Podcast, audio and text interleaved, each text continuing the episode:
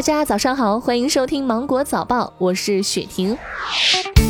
近日，衢州江山市人民法院开庭审理了一起案件，业主吴女士将小区内的花樽当做健身器材花式健身，没有想到花樽脱落导致她受伤。随后，吴女士被迅速的送往医院治疗。出院后，吴女士对自己的伤情进行了鉴定，被评定为伤残等级八级。事后，她将物业公司告上法院，要求赔偿三十三万余元。法院审理查明，此事由吴女士自身过错造成的损害，一审判决驳回原告吴女士的全部诉讼请求。近日，南京一居民家的取暖器突然从五楼掉落到三楼的晾衣杆上，随时可能坠落。而楼下呢是来来往往的市民。原来五楼的住户在换纱窗的时候，取暖器掉落，民警顺利将取暖器取下。警方表示，不要在阳台外沿或者窗边摆放物品，如故意高空抛物，或将面临刑事责任。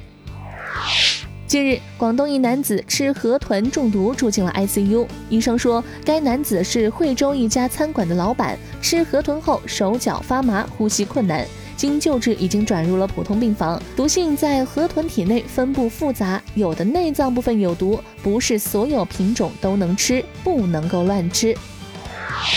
又到了香甜的荔枝上市的季节了，不过一颗荔枝三把火，因为荔枝的糖分高，果肉残渣很容易给口腔内的细菌提供养料，容易出现牙龈浮肿、口腔溃疡、牙痛等症状。医生提醒，食用荔枝要适量，以免出现突发性低血糖，特别是儿童及糖尿病患者要谨慎摄入。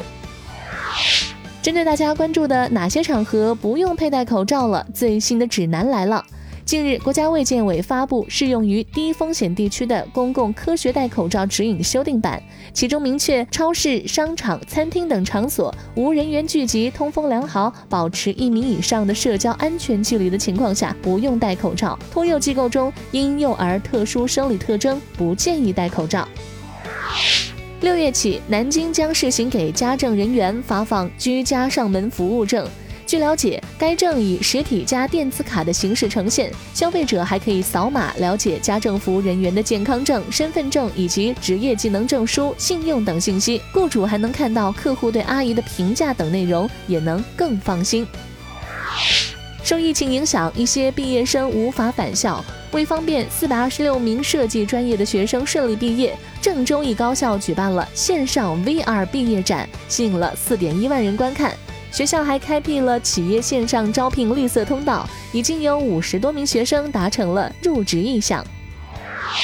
当地时间二十二号晚，澳大利亚维多利亚州夜空出现了一发光的火球。据当地的媒体报道，这个不明发光物体在维多利亚州很多地方都能观测到。南昆士兰大学天体物理学教授庄蒂霍纳表示。该物体每秒运行六公里左右，速度并不快，表明它很可能是太空垃圾。以上就是今天的新闻，我是精英九五电台的雪婷，祝你度过美好的一天，拜拜。